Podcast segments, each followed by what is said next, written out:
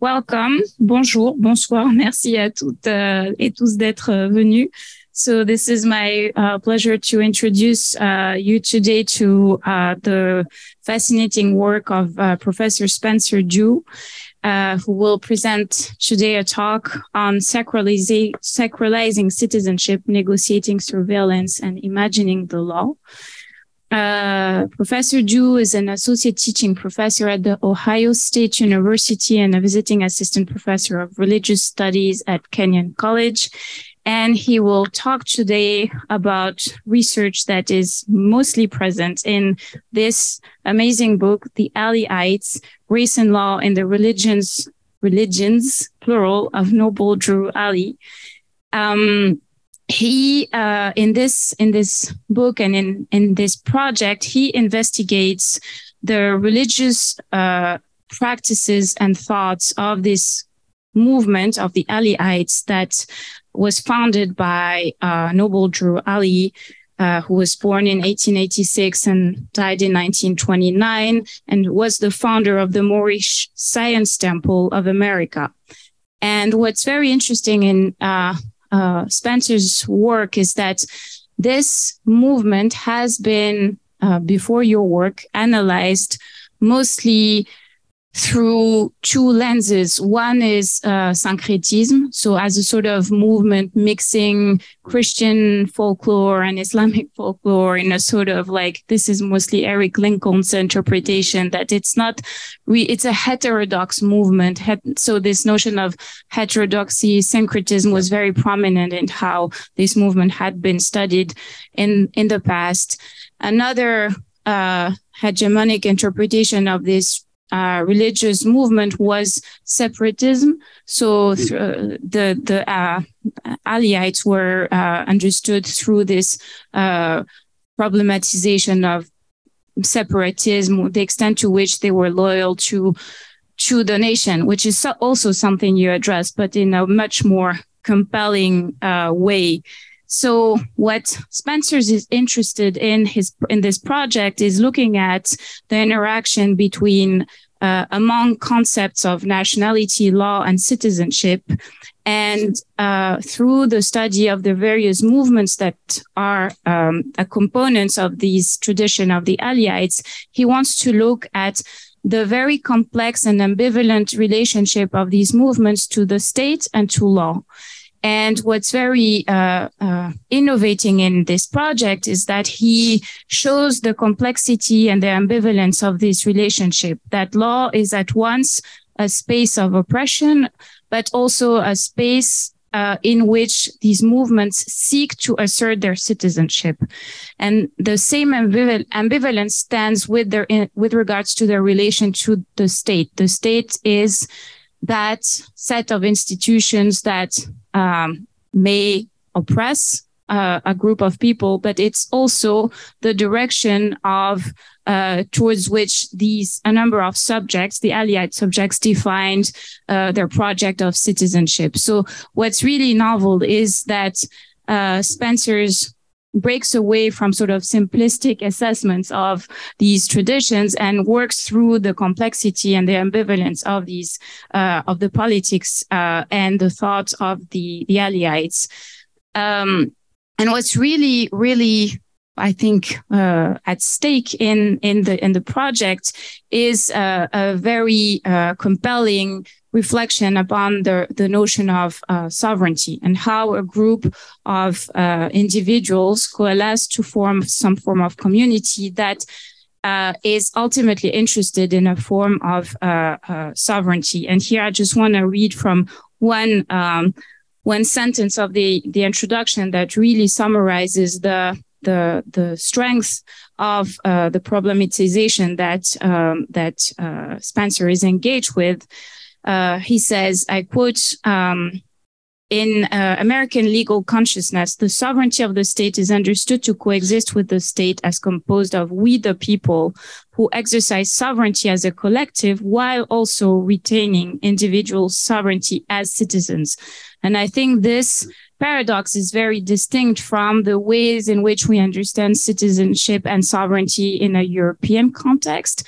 And so I think also, um, in the spirit of having this conversation in in Paris today, this is something that we could keep in mind uh, as we listen to him, maybe for for the Q and A in terms of like what are the the the contributions or the questions we could we could ask. Um, uh, it's an airport. uh, uh, as we are located here. So um, thanks, Spencer, for making time uh, to travel from uh, from very far to come to us and present this fascinating work. And thank you so much also to my uh, colleagues, Mohamed Oualdi and Olivier Maheo for um, accepting to uh, come and discuss this work. Um, Hamid uh, Oualdi is a professor of history at Sciences Po. Before that, he was associate professor of history at Princeton University. He wrote a number of uh, groundbreaking books. Uh, the first one is called Esclave et Maître. Uh, which was a study of uh, the Mamluks. Uh, the second book is A Slave Between Empires, uh, a trans-imperial history of North Africa.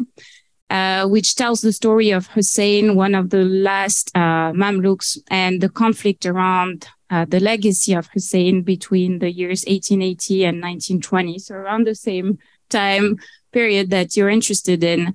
And he's currently the principal investigator of um, uh, ERC Consolidator grant called Récit d'esclaves à l'ère de l'abolition.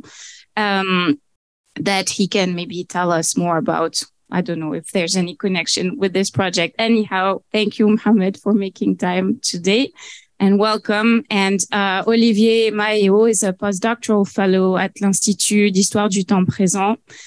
His project, his current project is uh, entitled Notre histoire et le futur, le mouvement des musées africains-américains et la réappropriation de l'histoire. He has a PhD in American civilization. He worked in, on African American mobilizations in the 20th century. Um, and this uh, work is going to be published soon under the title Divided We Stand Et clivage au sein des mouvements de libération noire by the Presse universitaire de Rennes.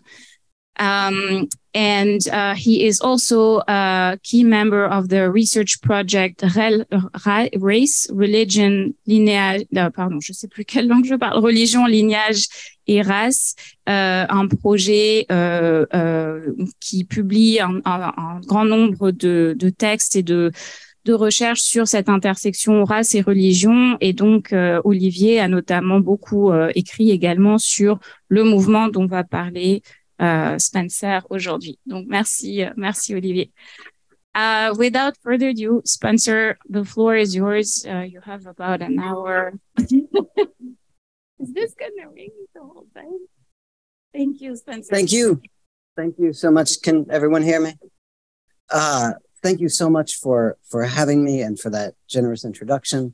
Um, and thank you both of you for agreeing to respond and for all of you for coming. Uh, I'm eager for us to have some time for conversation. That's why I'm going to start my timer.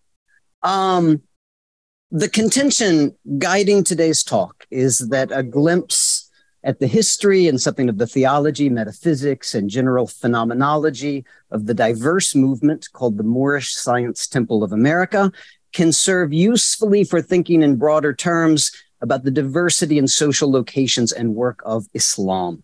I use finger quotes here to flag both instantiations and ideas, a semiotic range of Islam, Islam both discursive and embodied, Islam imagined by outsiders as well as those seeking to make forms of Islamic life real. The Moorish Science Temple of America, I'll generally say MSTA tonight, frames the Islamic specifically in relations to the state, to state practice, state ideals, citizenship law. As the A in MSTA indicates, this is the US American state, and therefore a state built upon, a state not only coeval with, but the very notion of citizenship of which is predicated on the dialectics of race, processes of racialization, and the policing of racial categories, to be plain anti Black racism. As with any study of Islam in the USA, the story of the MSTA is also a story of state surveillance, policing, and the interpretive work and power of categorization and criminalization. This is a story in which scholarship is entangled, uh, volunteers itself even for entanglement with state power a story wherein watchdog organizations whose revenue model is based on revealing new threats and hidden conflicts do both discursive and material violence to religious communities via their categorization and often misleading descriptions of such groups. And it is also a story of what I will call, quote, religio legal consciousness, the religious imaginings and engaging of law and the legal. My talk then in my talk then in four acts. Oh, it's even trickier than I thought. Oh, my talk then in four acts. Uh, first, Islam and racialization. Uh, second, uh, the MSTA and the sacralization of citizenship. Some thoughts on surveillance and its centrality to scholarship and to Islamic practice in the contemporary age. And finally, some reflections on uh, specific examples of religio uh, legal thinking. And, and, here I want to talk through some some research I've done since the book came out, as well as gesture toward the importance of wider consideration of the religio legal in religious studies, as well as law and society studies, and indeed political science scholarship. This is Noble Drew Ali, founder of the diverse Moorish Science Temple of America movement, a movement that became exceedingly more diverse after his death in 1929. He founded this movement as such in 1925 in Chicago, a context central for his theology and religious vision. It is a religious vision predicated on, quote, citizenship as salvation and appealing to African Americans locked out of full citizenship, subject to what Ali calls, quote, political slavery. Ali was speaking in a northern city where political and economic possibilities for African Americans were available. There were black millionaires, a robust black media with national distribution and power, and rising black political power, both as, as voters and as local and national leaders.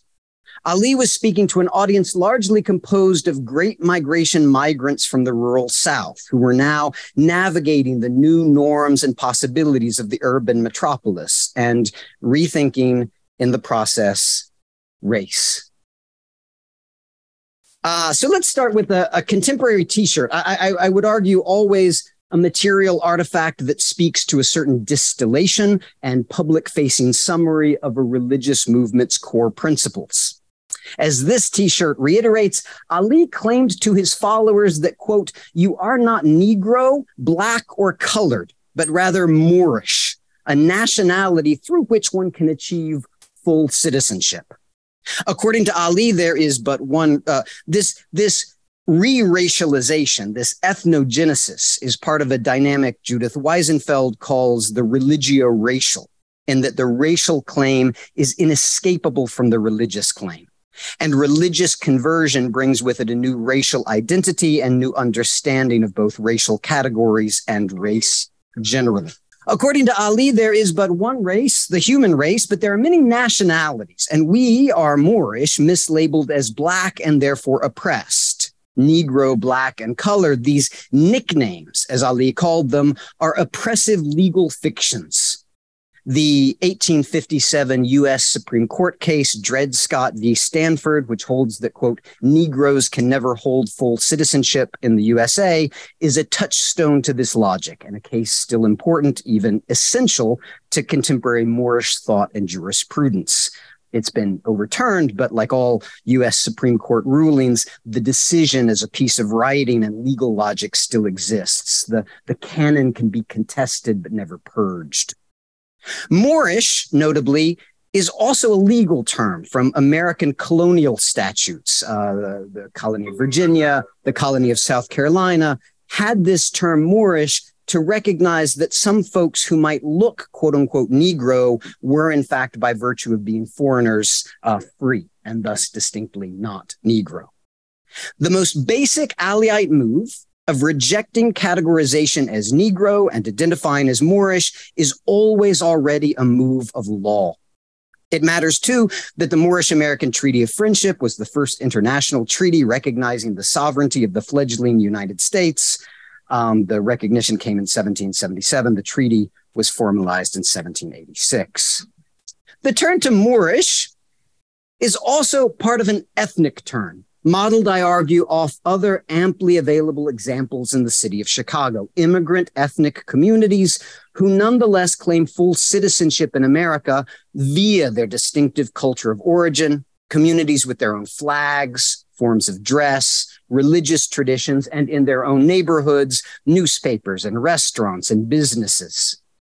Ali sought to instantiate similar forms for his Moorish Americans. Quote, this is Ali. If Italians, Greeks, English, Chinese, Japanese, Turks, and Arabians are forced to proclaim their free national names and religion before the constitutional government of the United States of America, it is not more than right that the law be forced upon all American citizens alike. Uh, there's so much going on in that quote, both in linking the status of Moorish Americans to the assimilated par excellence, the English, and referencing the difficult history of assimilation, the Italians certainly, while also making a case for USA as an immigrant culture, those Turks and Arabians. The two flags featured in the first photo- photograph of Ali that I showed guarantee citizenship in the USA according to Moorish logic. And they're central for MSTA thinking today.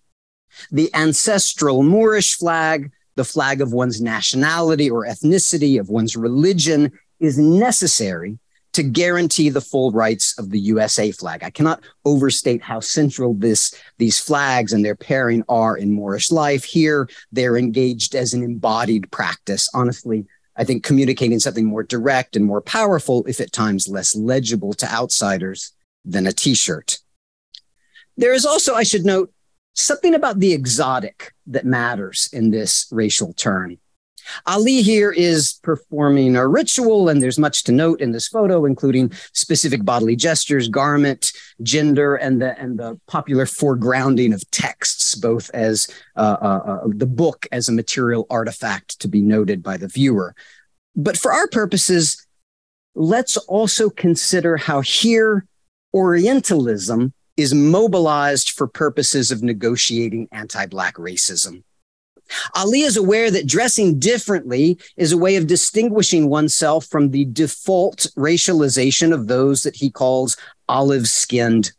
There's a story in Booker T. Washington's Up from Slavery about an African visiting the Deep South, and you can probably predict the punchline this fella goes to a restaurant in, in, in, in, what we call Western dress, and he's told, We don't serve Negroes here. So he goes back to his hotel and he changes into his African garments, and there's some sort of headwear, something exotic. He goes back to the restaurant and he's told, Welcome to America. Try our peach pie. The power of this exotification was such for the MSTA that a delegation of the movement was invited to the capital of Illinois, Springfield, for the inauguration of Republican Governor Emmerson, who the movement had helped to elect. They were treated as, as, as foreigners, as immigrant ethnics, not as, quote, Negro, black, or colored.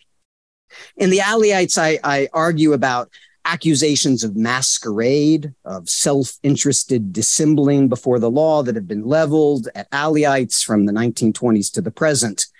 Covering Ali's death in 1929, the Chicago Tribune wrote, quote, he posed as a Moor, but he was a Negro, neatly reversing his innovations. I read contemporary judicial decisions in which claims to nationality are dismissed as fictitious as an extension of this trend. There is another piece here to the alternative racialization, and that is the claim to Islam, to a Muslim identity.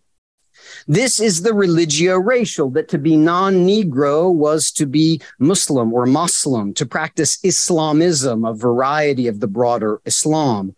I'll say a bit about how Islam is reimagined by Ali, but first I want to call attention to how Islam held in 1925 in Chicago two specific semiotic registers of real use to Ali's thinking. The first the idea that Islam was anti racist was propagated by various Pan Africanist thinkers like Edward Blyden, uh, 1832 to 1912, who positioned Islam as the emancipatory religion of Africans. Likewise, Islam played a major role in Marcus Garvey's United Negro Improvement Association, a movement that inspired and was formally incorporated uh, was incorporated formally and explicitly into the MSTA with, with Garvey, who Ali had visited in federal prison in Atlanta, understood as, quote, harbinger, a quote, John the Baptist figure.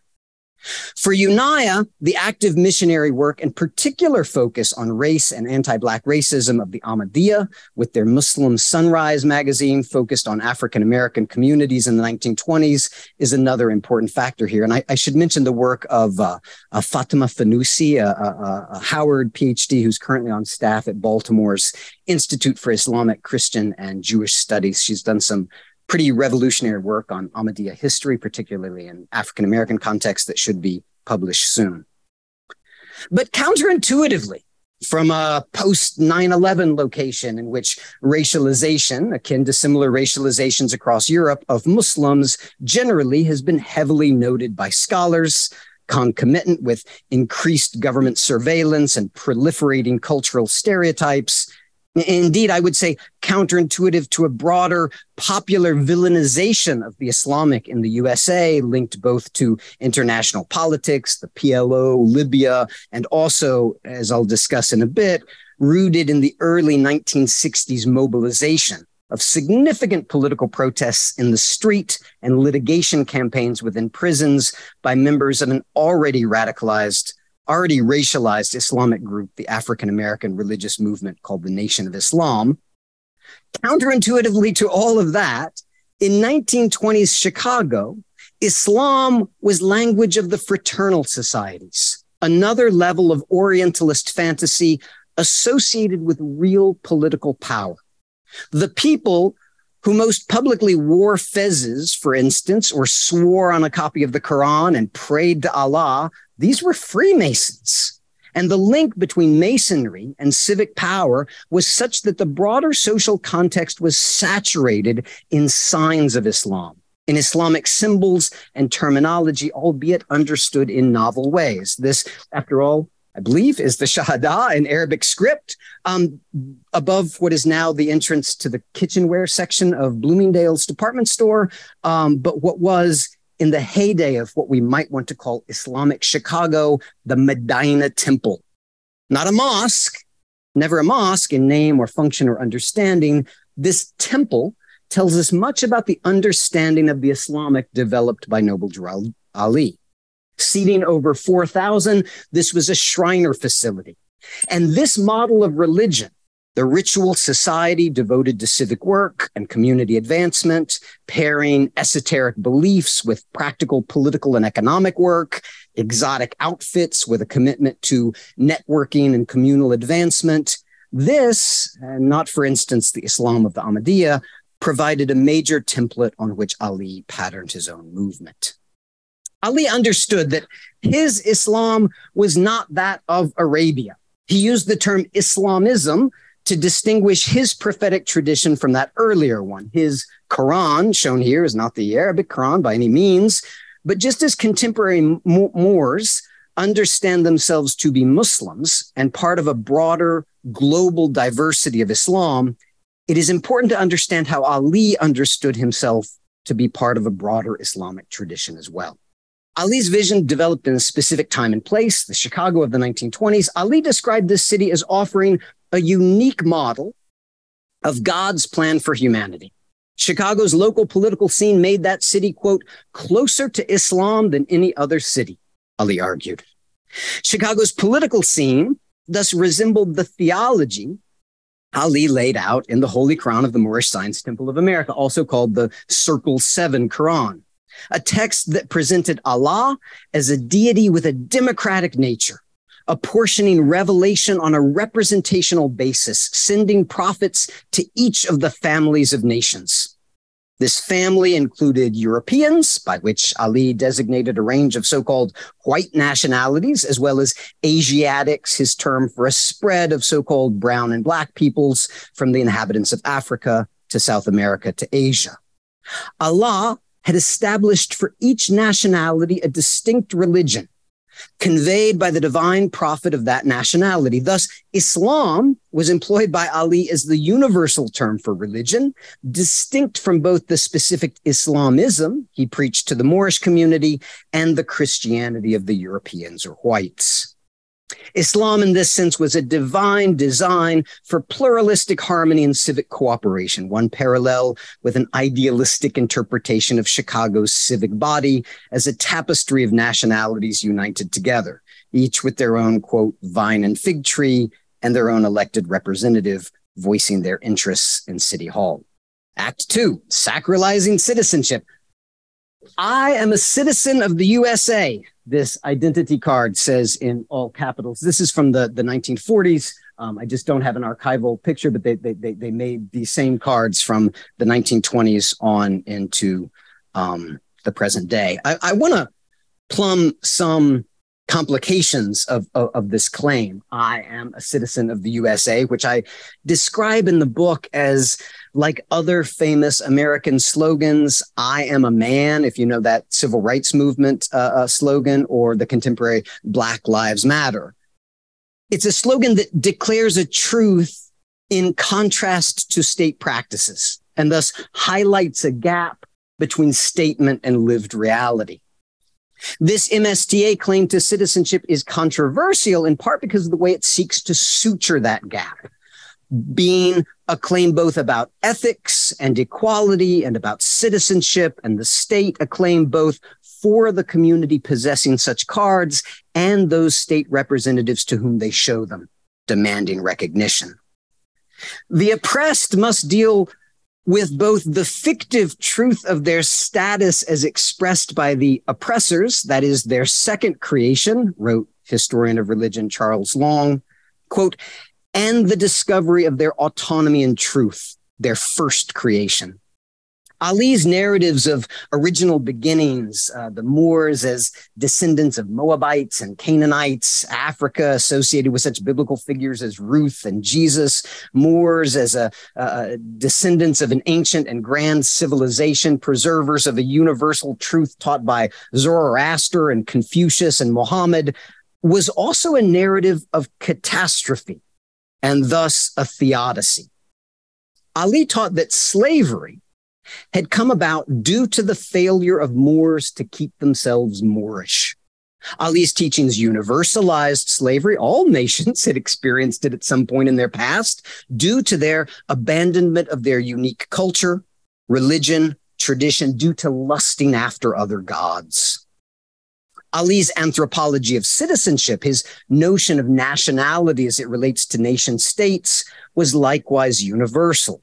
According to his teachings, all humanity was divided into nations. Each nation thus had its own culture and religion by which it must abide. America, Ali argued, was a multinational nation state, and thus all citizens of the United States were holders of two flags. Quote, all true American citizens are identified by national descent names, Ali argues, by their distinct religion and descent flag of their forefathers. Allah, Ali taught, had sent the religions of the world to each nation so that all might live together in peace and justice, one pluralistic body politic, a patchwork of communities, each under its own vine and fig tree, living together yet with some degree of autonomy and communal self determination. Theodicy thus segues into eschatology, where the lion and the lamb will coexist in a perfected America. But what Long calls the second creation, the, the, the, the, oppressor's claims about a community, is more elaborately theorized in Aliite thought, more central as a subject for Aliite theorizing than this lost found history and this longed for future. What Ali called, quote, earthly salvation as American citizens involved inclusion in the American experiment of popular sovereignty and democracy, equal standing under the legal system of the state and state protection from the violence and discrimination of the state. Ali presented citizenship as a status of being recognized by the state as a human being as opposed to a slave, an object, or a legal fiction. Proclaiming one's nationality served as a way for Moors to transition, quote, back into humanity. Citizenship is salvation, Ali wrote, in contrast to, quote, political slavery. Such status is also a responsibility. Salvation requires work, what Ali called the, quote, sacred obligation of voting. Ali arrived in Chicago at a particularly uh, for, fortuitous political moment. Um, this is Republican Mayor Big Bill Thompson, Big Bill the Builder, uh, whose name became synonymous with spoils politics and general corruption. Thompsonism is a word still used today in Chicago. Uh, Thompson found himself in a closely contested reelection battle in 1927 and made the strategic decision to court votes in the so-called black metropolis of the city's south side. His uh, American First slogan, here he is in bed with some supporters singing the American First song. His American First, America First slogan was expanded, as he later stated in a victory statement printed in the leading African American newspaper in Chicago, the Chicago Defender, to mean, quote, I am for America and American citizens first, last, and all the time, without any distinction of race, creed, or color, a stance he, like Ali and his followers, linked directly to the Declaration of Independence, to American tradition, and if not the legal, as interpreted and enforced by the state, then an idealized notion of values at the heart of American law, as represented in the rhetoric of its founding documents. This move to court black votes cost Thompson some white votes, as you might expect, uh, and led to a public racist smear campaign. But the great migration of uh, uh, uh black folk from, from the southern states into these northern uh, metropolises, it had been pumping new black voters into the city, and the move for Thompson paid off. Um, Thompson was already familiar with racist hate mail and had already been rewarding loyal Black Republicans with patronage jobs at a much higher rate than any previous mayor. Such political moves represent pragmatic attempts to treat the Black neighborhoods as what in Chicago they most resembled the other ethnic ghettos of immigrants who could be courted and then counted on for loyalty as block voters for a political machine that rewarded its own. I'll just very quickly mention that this this headline speaks of just how violent the election had been. Right there's there's bombs, there's machine gun attacks. Um, this seems courant in the uh, American scene at the moment. Ali boasted that he had 3,000 followers ready to quote register every man or woman as new voters and to deliver voters for the Republican slate. His organization's national newspaper, uh, featured here, extolled the power of unifying as a voting bloc. Ali's claim that with citizenship uh, would come economic security was bolstered by the bread and butter vote base building strategies of Thompsonism. Thompsonism. But Aliite economic self interest was always also linked with and complicated by a focus on the purity of the community and the exclusivity of citizenship as well as to the restoration of a lost ideal for the country to make America great, to align its institutions finally with the ideals expressed in its founding documents.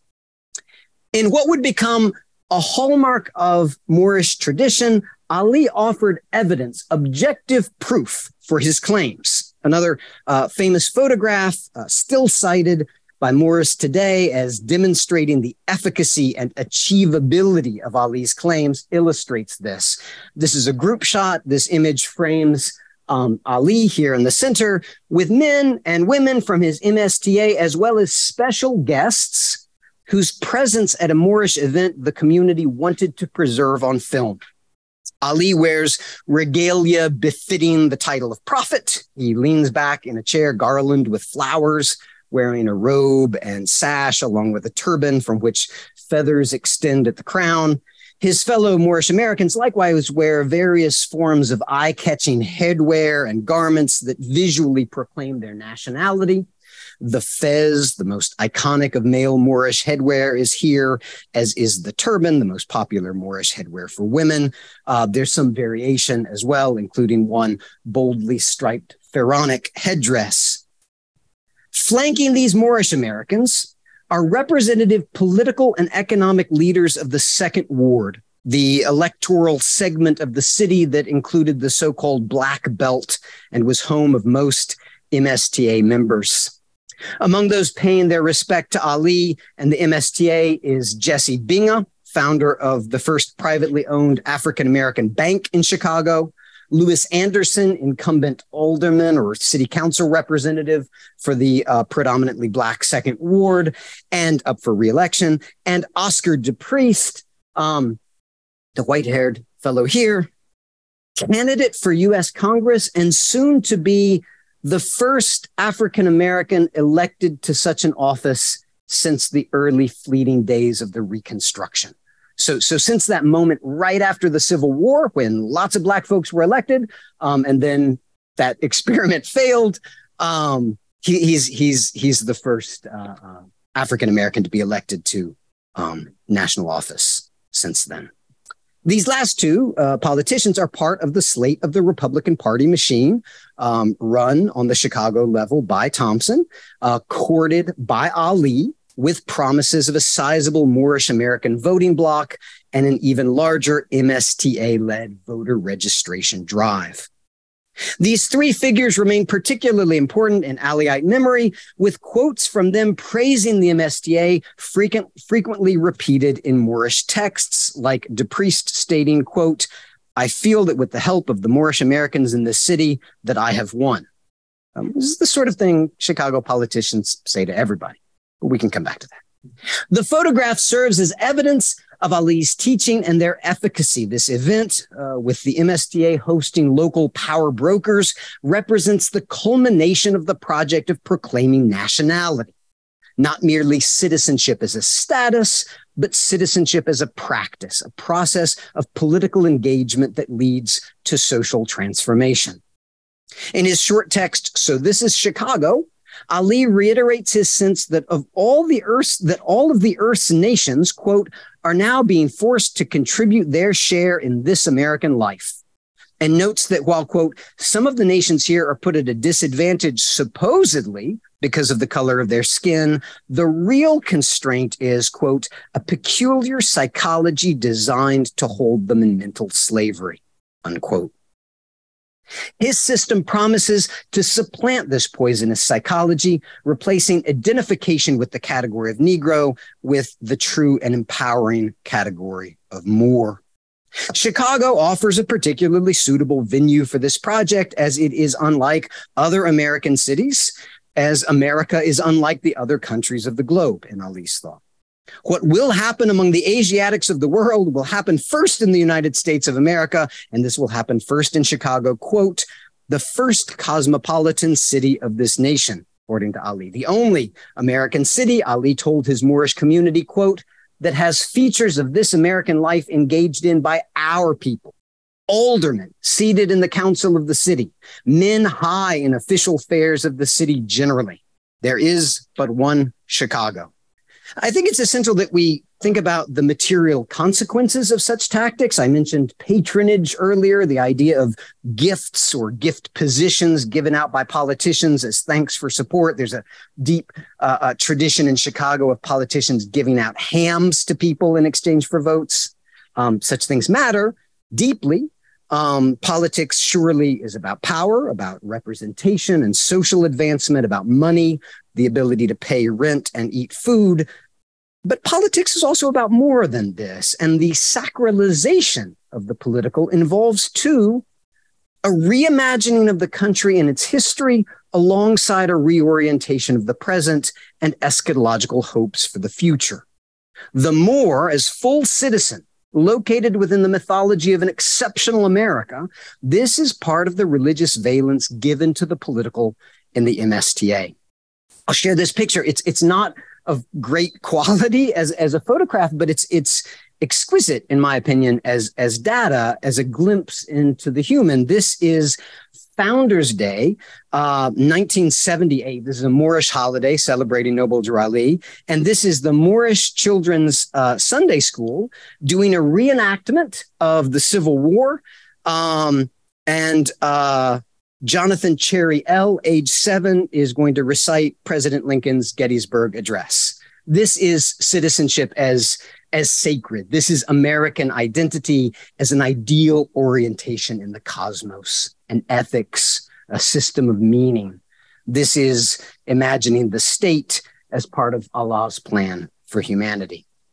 Part three, negotiating surveillance. One of the one of the ironies of MSTA history is that a movement largely devoted to a sacralization of American citizenship, history, and ideals has been subject to scrutiny and persecution by the US government. That's actually, it's not ironic at all, but there are um, perhaps ironies in specific scenes of anti Black state action, like the early FBI interviews of Moors in Kirkman Bey's very public facing and excessively patriotic faction in the decades after Ali's death. These are just FBI, uh, all these are available uh, online if you want to be terrified by the FBI.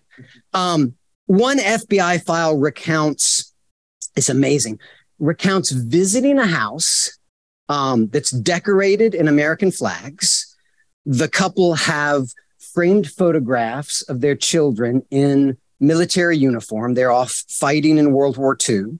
The agent notes that the wife is, in fact, knitting an American flag uh, uh, Afghan as they speak. And and and the file that's that's filed the the document that's filed with the FBI just expresses this profound suspicion about these quote negroes that claim not to be negroes and that claim to love the USA so much right? There's this this love of nation strikes the agent as counterintuitive counterintuitive even unimaginable. So one response to state surveillance was public performance and public publication uh, from from the parade that Ali held in the 1920s. I unfortunately don't have a, a photograph of that, but here's a picture of Ali on a camel. Um, there was a camel featured in this parade in the 1920s. This was a parade that, because it was officially licensed with the city, had to have a police escort. So police are in fact leading this parade of Moors through the streets of Chicago. Um, another way that that Moors respond to surveillance is by publishing their own, um, publishing information about themselves, such as this rather folksy church bulletin style magazine called uh, The Moorish Voice, which is put out by Kirkman Bey's group, and which you can read in the FBI files because the FBI saved all of them.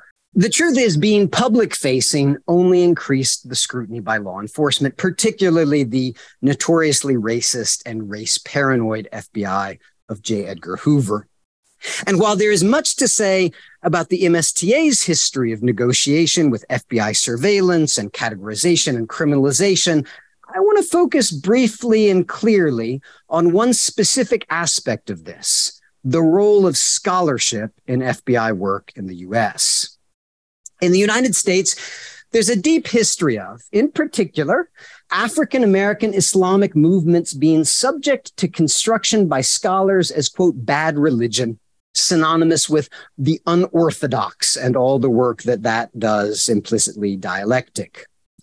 Consider C. Eric Lincoln, the first scholar and an African American scholar to offer a sustained treatment of the nation of Islam, whom he categorized as, quote, Black Muslims in 1961. The adjectival modifier there, doing already the work he expanded upon in marking these Muslims as not quite Muslims. He further divided what he called uh, Black nationalist sentiments from religious ones, drawing a line that led to a further argument of these as bad Muslims compared to quote unquote Orthodox Muslims.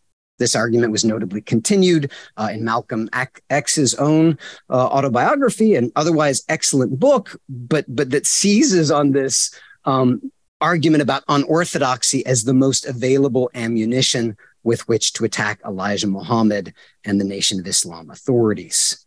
But C. Eric Lincoln went further.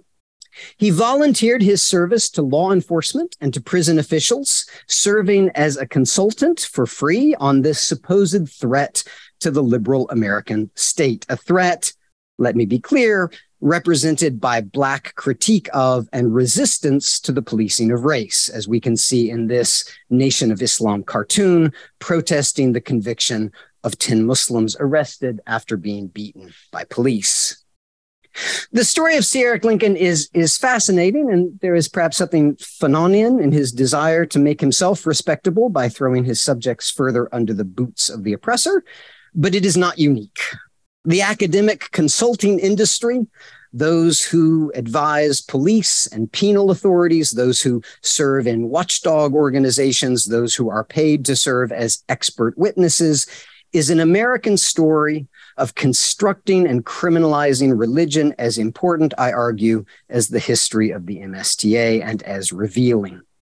Consider one major actor today, the Southern Poverty Law Center, a name that signifies neither geography nor commitment to economic justice, notably.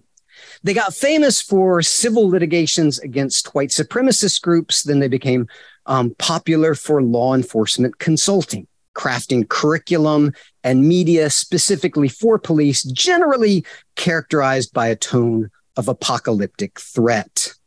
Briefly, their attention to MSTA thinkers has been uh, has led to widespread popular and media and law enforcement criminalization of this group. The SPLC has published numerous articles on the MSTA, um, describing them as, quote, sovereigns in black, the blackness in question referring not to garb, but skin color, and via the reductive, criminalizing narrative of, quote, sovereign citizen, a category that plays out in the judiciary where the term shapes perception of the intent behind and risks of Moorish performance of law. Perhaps most occluding and least useful is the SPLC's label of, quote, black separatist hate group. One quick story about this. Five days after the internal circulation of an FBI memo on the category Black Identity Extremists, this is a new category of terrorist invented by the Trump administration. Five days after this internal circulation by the FBI, the Southern Poverty Law Center, published an article titled, quote, Return of the Violent Black Nationalist, written by a high ranking Department of Homeland Security official and indicating pre publication exchange between the SPLC and the Trump administration. As Garrett Felber has argued in his excellent Those Who Know Don't Say, The Nation of Islam, the Black Freedom Movement, and the Carceral State, there is a deep historical collaboration between liberal think tanks, media outlets, and law enforcement to stoke public fears and justify the surveillance and repression of Black dissent. Whatever the legal threats of certain Moorish thinkers, the application of blanket labels, again, legal fictions, criminalizing the entire movement is not merely irresponsible. It must be read as part and parcel of a broader anti Black commitment by the state and by scholars in conjunction with the state. This is, to put my argument mildly, not the role of scholarship. Part four. On this note of the legal, the stately exertion of a monopoly on interpretations of the law, I want to explore uh, in this fourth act uh, specifics of the religio legal consciousness of the MSTA. First, broadly in Moorish thought, the law is an ideal, natural law, God's law, even law as God, as in the formulation, all law equals Allah. That, that if that, if that translated.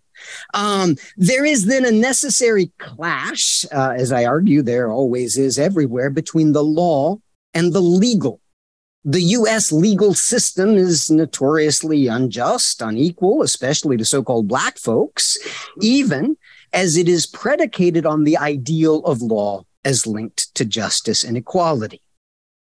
One way that recourse to the law functions, again, generally, even universally, is as then a potential corrective, a tool by which one can struggle for social transformation, a more just society. Recourse to law also serves as a shield, a means of defense against a powerful, indeed death dealing state. My work on Moorish science began through my work with Chicago police officers, teaching night classes, religious studies classes, classes on religion and law, religion and race, religion and politics.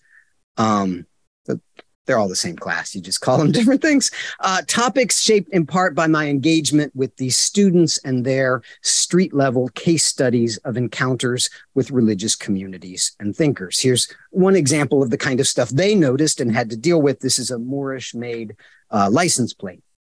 Howard alum. For MSTA thinkers, law is a source of power against, but also through the state. For instance, here is our authority. This is a document reprinted in Moorish newspapers, books, websites. It's read aloud in sermons um, over radio broadcasts and conference calls. It is held aloft at religious services and even placed in the back of the casket for a funeral.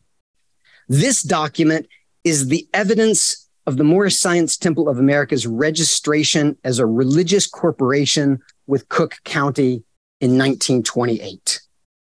This emphasis on recognition is, is, is such that bureaucratic and legal documents take on a, a kind of special, kind of sacred significance, marked with the signatures, titles, and stamps of state authority. This document is understood as conveying real power, the power of the state. Such ascription of power far from some exotic example of the magical thinking of a marginal religious community, reflects a reality. Legal documents have power. Consider a more recent example. This is from uh, July 2021. I'm happy to come back to this in the Q&A. Uh, Massachusetts police described this as a standoff. Um, the Moors in question called it a conversation. Uh, this is with a Moorish group on a highway outside Boston. They were stopped by state police um, on suspicion. I think what was suspicious is they were a military style convoy and they had stopped at the side of the road to refuel because they thought it would be suspicious if they went to a gas station. They're called the Rise of the Moors. Um, they also live streamed uh, uh, uh, much of the encounter and they responded to uh, being stopped by police first by raising the flag of their nationality in the middle of the highway, and then by handing out photocopies that they had prepared in advance of Supreme Court cases and some uh, district court cases that they argued proved that they had the rights to um, free travel and, their case, legal possession of firearms. I use the term religio legal consciousness. This is also from them uh, this is a PDF booklet on Second Amendment jurisprudence that Rise of the Moors made available uh, after the arrest of some of their members. I use the term religio legal consciousness because religious metaphysical claims and imaginings of the law's metaphysics are inextricable for Moorish thinkers. Uh, I, I want to just gesture quickly um, toward two examples, specific instances of religio legal logic, both of which point to the particularities of such logic and to larger social problematics addressed or manifest, even replicated by these claims. Um, first, a cultural hot point in the USA today. I actually passed a, a sign in France that indicates it's a hot point over here, too. A popular case of law against law, the battle over mandatory vaccines.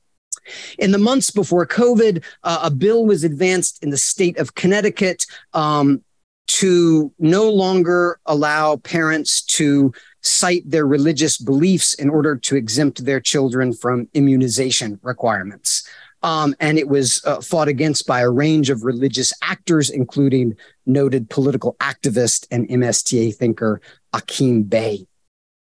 For the record, on the record, and let the record show begins an MSTA affidavit available online for resistance under law to the mandatory vaccine laws of the state, wherein the signee and submitter of this form identifies as, quote, a Moorish American national, Aboriginal, indigenous, divine, natural divine being manifested in human flesh to the Americas in propria persona, sui juris, and not a nom de guerre, straw man, or any other artificial corporate construct, sovereign to this land and preserving all rights.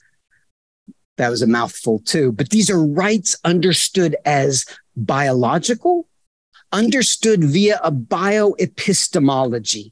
Law here as biopower against the necropolitics of the state, or indeed against the otherwise valid assumption that the only alternative to state power is death dealt or received.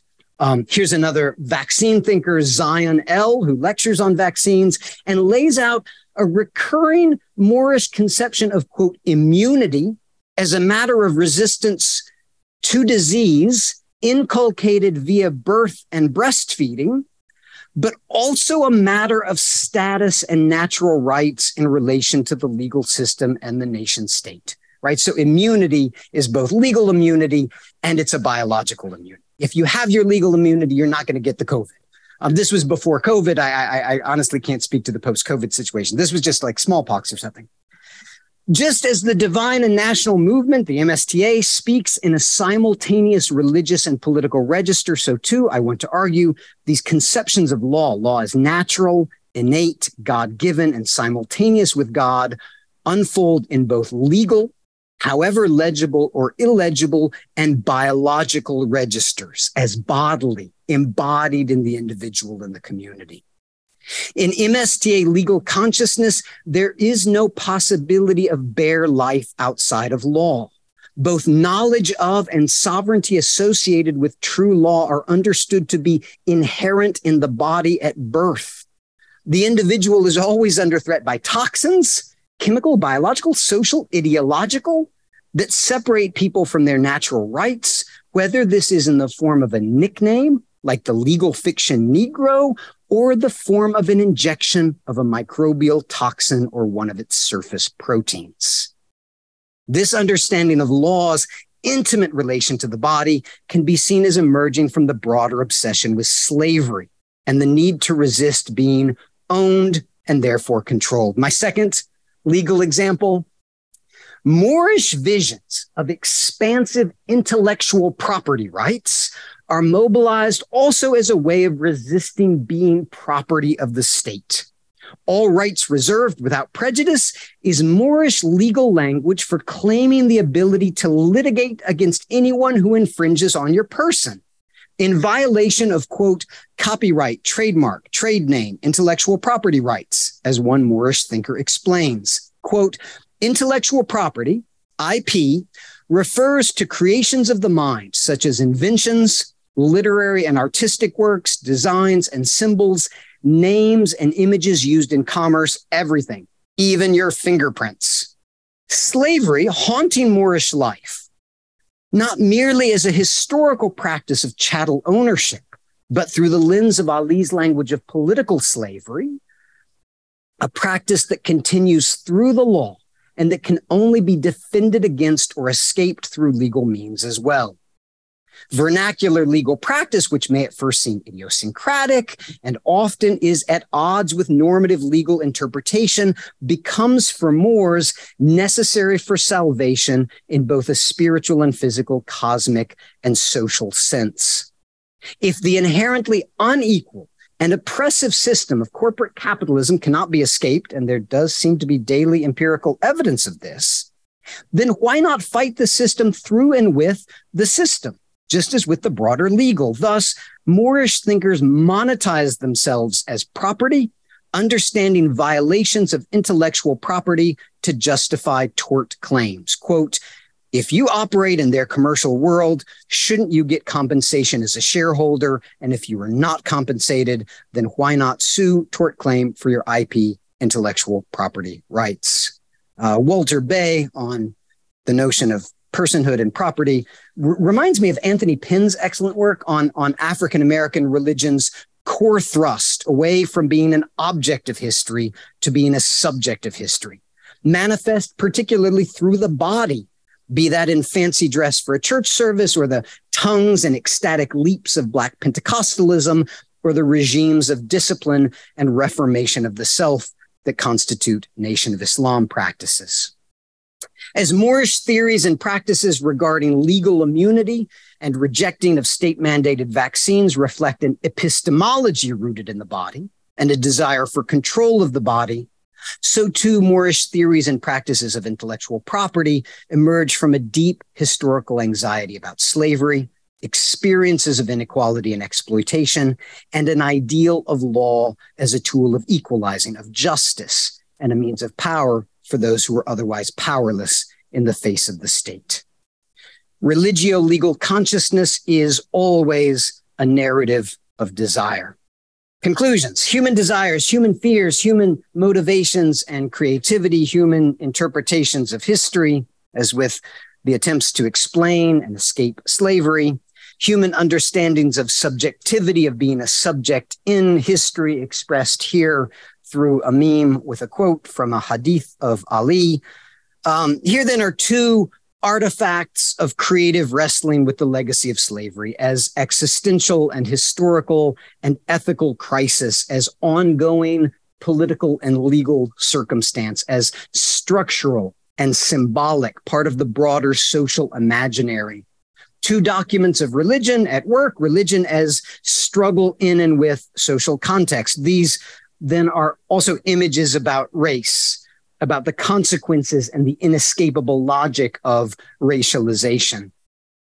I want to conclude not only with a remapping of my major concerns here race, citizenship, surveillance, law, but with a reflection on the methodology of the book and what, in hindsight, or moving forward into new and different research feels like major takeaways from that. Here, among the trappings of citizenship, the declarations and sacralizations of patriotism, deployed perhaps tactically, but also affectively, aspirationally, in an eschatological sense, also always. Here we also have or need to have attention to the material in terms of material needs, but also material culture. Put plainly, the bric-a-brac, the coffee mug, the figurine of the prophet, the tchotchkes through which the work of identity is done, the construction of habitus through embodied, often unconscious engagement. One response to surveillance, as I said here and explore in more detail in the book, is, is speaking to the surveillors, being public. I want to insist publicly how important a range of vernacular publications are for religious communities, perhaps especially communities without the infrastructures or resources to publish more traditional texts or make more traditional forms of media. Social media, the internet, blog talk radio, even as I argue in the book, conference calls are vital forms of publication and public expression, as well as modes of community and exchange as here on Instagram, a primary site for my current studies, with this emotional discussion about a religious meeting. I cried so bad. That meeting was for me every word I needed to hear. Thank you so much for bringing me an inner peace. I actually slept so well that night.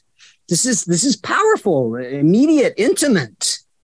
Finally, the religio legal, the guiding notion of divine law the impulse to interpret and use the law on the streets every day as a tool for survival, but also a metaphysics linked to theology and ethics, to the notion of God's design for um, and of the world, for and of the good. I, I end with this picture of a random guy declaring himself, declaring his religious philosophy and religio racial identity. He stands here exercising an everyday expression of law, resolutely not a Negro, freed of such oppressive legal fictions. His seven fingers, Islam, Islam, speak to the cosmology contained in the Holy Quran of the MSTA. He wears the flag of his Moorish nationality, as well as the star and crescent of a broader global Islam. His sartorial fashion embodies engagement in his identity. He stares into the camera of one who is surveilling him, a non Moorish journalist in this case, and he's in front of a Moorish business selling shaved ice on a street corner, supporting the uplift of the nation. Like my opening, Okay, thank you, Spencer, for this uh, presentation. That was just uh, brilliant, and uh, I love the final part on uh, terrific part on vaccine, vac, anti-vax, and I was almost convinced by your tone. Uh, and thank you, Nadia, for this invitation on this occasion to discuss this subject.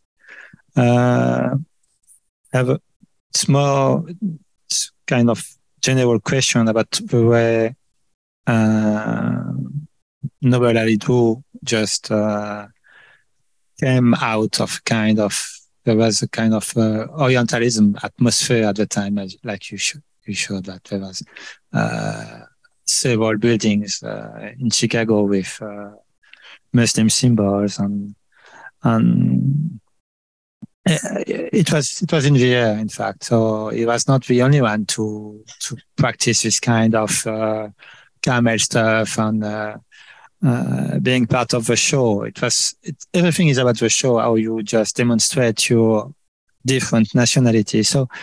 Uh, um, I, I would um, I have I have a notion that you are downplaying the the racial question in it, saying that is more uh, these movements are more uh, uh, they are not confrontational to the state. They are more okay, uh, trying to prove their leg- legitimacy and everything. But I, I would say that uh, depending on the time, you just uh, I guess, 20s uh, are not the same as the 30s because they had huge fights in the 1930s, 1940s because uh, it became more and more confrontational and the FBI went down on them and then uh, the the other two organizations you speak in the book that is the Nuwabian, Yamasee and these groups also are quite different, I would say. So uh, I'm I'm not sure that the, uh, this way of designing all of them in the same pattern as uh, uh, profoundly, deeply uh, involved in law. Okay, but the law they speak about is natural law. That means their law. Okay, I, I've just found out an article from the New York Times uh,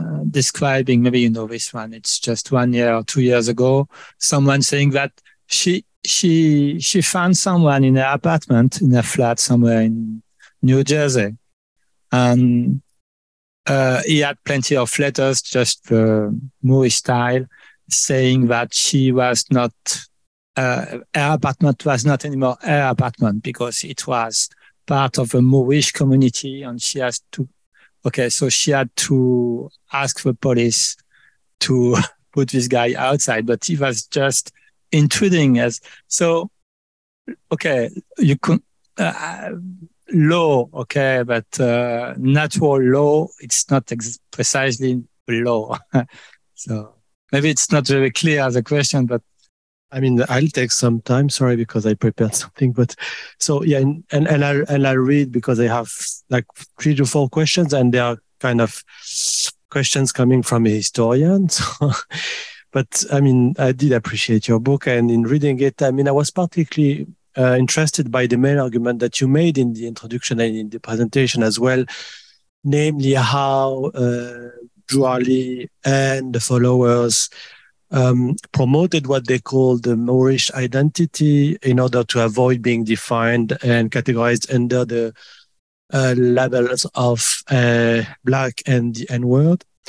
On page two, uh, in the same introduction, you write that pro- proclaiming one's nationality served as a way for the so-called Moors to transition back into humanity. And for me, and just to um, summarize what I wanted to say, it was extremely interesting because you could make this kind of comparison between the um, these uh, followers of Jawahar and as well some colonial subjects. Uh, and one uh, kind of comparison that came to my mind was the obvious comparison with the Algerian Muslims in the sense that in the French colonial context, uh, there was this legal distinction between French nationality and French citizenship. Uh, Algerian Muslims uh, were not granted citizenship, they were nationals. And so it's a different situation, but it tells us so much about how, in this colonial context, uh, Algerian Muslims had to invent as well or reinvent themselves. And because they didn't have this kind of, most of them didn't have this kind of citizenship, they had to reinvent their own uh, national identity, which was as well through a rereading of Islam, a reformist Islam. So the first question would be, Indeed, you're uh, speak, spe- uh, speaking about spe- specific context, but your case is really interesting in making other comparisons. And I was like wondering what you had in mind by studying this specific group. Is it only about the Afro American situation, or you want to expand and think beyond as well the US? Uh, my second point was about uh, Orientalism. you, I mean, you uh, touch on this uh, notion in your presentation, and less maybe in the book, in the sense that uh, what we know about Orientalism and Edward Said is the fact that it's a tool uh, for domination. I mean, it's a Western tool for domination. But in your case, you're showing that it's a minority which is using Orientalism in a sense of emancipation. So I was wondering, I mean, it was not your line of questioning, but I was wondering if you want to expand on that or it's part of uh, what, I mean, what you had in mind, or maybe this is part of a new project. A third question that I had, and which is much more uh, in connection with what I'm doing now, which is this Moorish identity and um, the linkage to Morocco. I mean, we saw the flag. It's not only a linkage to Morocco. You show obviously that uh, Morocco has been, or this Moorish identity in a broad sense, has been seen as a reference because of the uh, 1786 uh, diplomatic agreement between the US and uh, Morocco.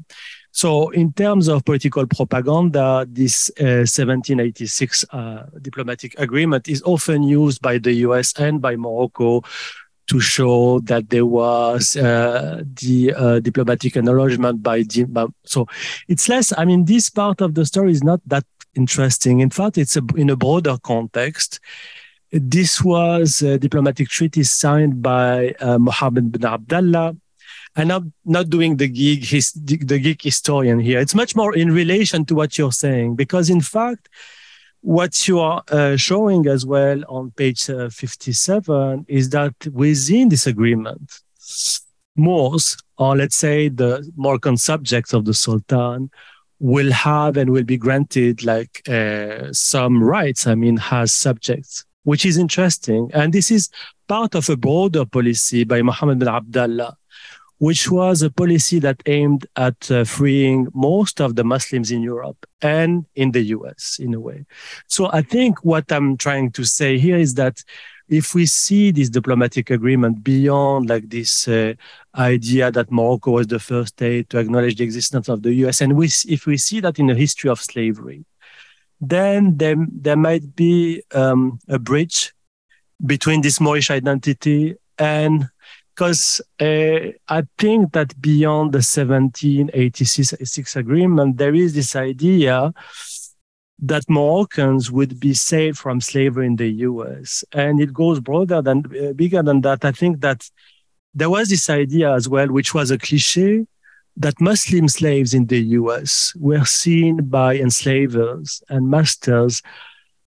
I mean, it's a cliche, so it's not my own idea, as smart slaves who would do a good job in plantations. And I wonder if this Moorish identity, which is like a, a separation from enslavement and from the black identity, is not uh, completely linked to this idea of a Muslim slave, which was a better slave than the other slave, and which is an idea that we see in um, Sylviane Diouf's uh, Servants of Allah, African Muslims Enslaved in the Americas, which was published in 1988. So why like sticking to the Moorish identity? Is it's maybe related to the Moroccan uh, diplomatic uh, agenda, but it's much more maybe the idea that Muslim slave is not completely a slave. He, he, has his own dignity. And I was wondering about Drew Ali and his own training. I, I mean, you, you, you're, you're saying, you're saying that he was an artist in a circus, but what was his connection to this history of slavery? I mean, he was born in eight, 1886. And what do we know about his own knowledge of slavery and Islam uh, in relation to that? And my final question will be about uh, Muslims as racialized people. Uh, you touched on that in your presentation, but clearly uh, Muhammad uh, Amar Meziane in this room has worked on this idea on how Muslims are racialized.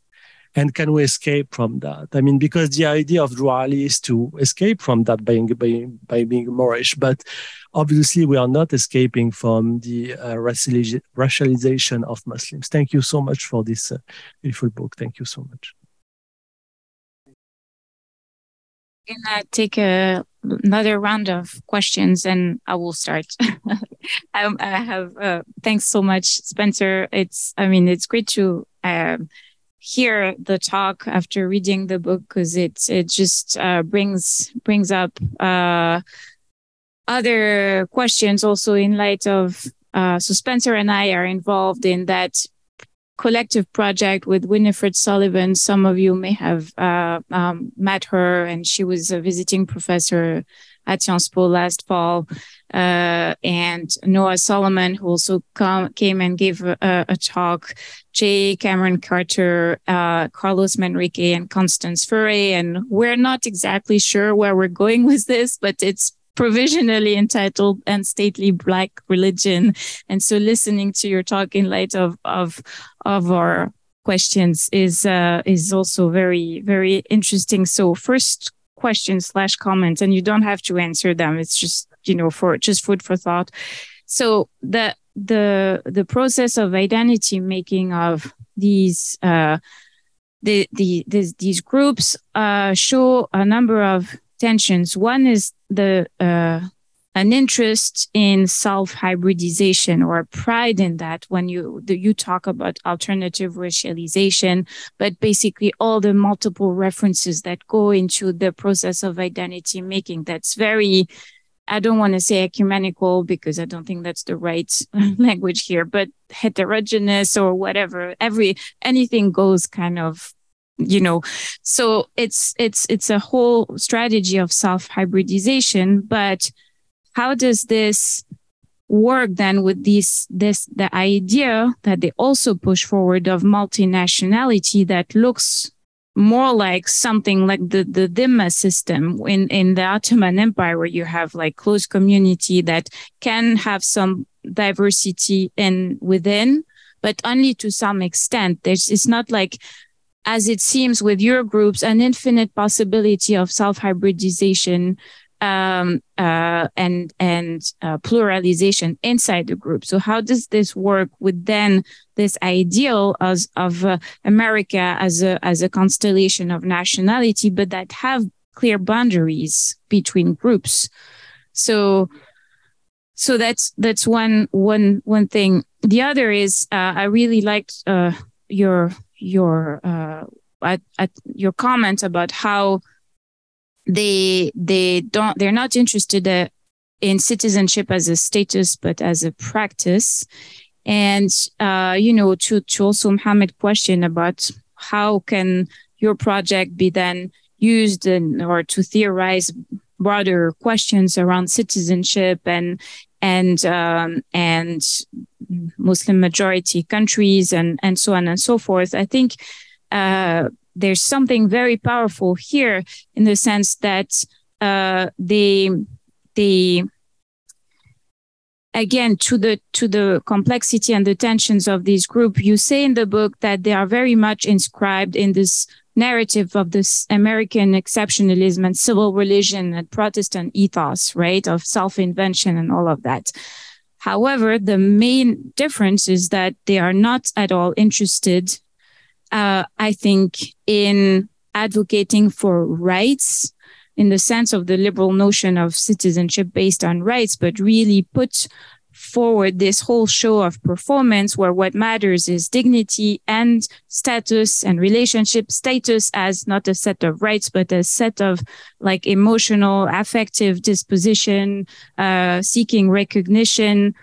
And um, so, in that sense, they, the, what they did was very different from what Muslims in the US are doing right now, which is very much inscribed in the same logic as the civil rights repertoire and that the, the ACLU and all of that. And it, it's fully in the script of like also a, a script of American exceptionalism, but in uh, uh, completely compatible with the liberal repertoire of rights. So I, I think in that sense, you have something here that stands for something that you could theorize as exemplary of another form of citizenship that's maybe unique in the history of Islam and the and um, uh, in in the U.S.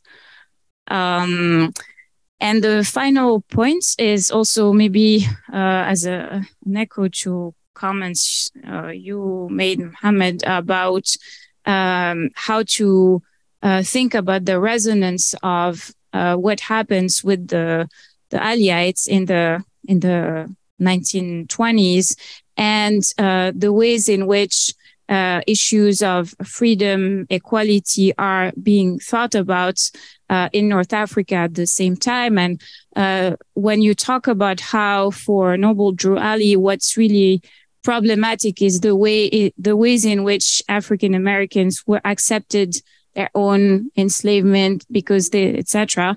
This this is somehow rings brings to mind this notion of colonial comment on dit colonisabilité. I don't know which language I'm talking. Colonialism. Help me here. Colo- colonizability, basically, that was theorized uh, also by Malek Bennabi, for example, and in the context of of uh, uh, the fight against the French colonization, also this idea that you you have to fight for freedom first uh, in yourself. Um, and so, I mean, that I, I'm not suggesting you should do like a historical work of, of archival uh, tracing archives etc but it would be interesting maybe to look into into this similarity. And likewise the the discourse of some reformist islamists uh, around the turn of the century in north africa it, and, and, their understanding of the nation uh, somehow has resonances with what you describe with the Aliites, with this this utopia of a nation that's uh, that's uh, that's uh, independent, but also that is the the locus of dignity. And so, um, I think there there there are global sort of resonances going on there, and just the last point when you the, the phrase religio religio legal consciousness i mean um you could just maybe play with with this notion of religious legal and talk about sharia consciousness because sharia is religious religio legal consciousness. And so here again i think there's something to maybe de- not develop but like uh investigate in terms of like how uh, uh, theories of how of Sharia and the nation in the colonial world, I mean North Africa, at, at around the same time, uh, maybe uh, are echoed or uh, are used in in in your group. But I think um, since you're interested in the metaphysics of law, there's there's something to do with this concept of Sharia and how it it because it never appears in I think in their in their speech, but why is that? I mean, what's like because it's important to look uh, at what what there is, but also at what's erased and why is Sharia com- as a concept completely disappeared. It's very intriguing um, because Sharia is religio legal, basically. Um, so anyhow, you you don't have to answer, but I was I was this was fascinating. Thanks, thanks so much.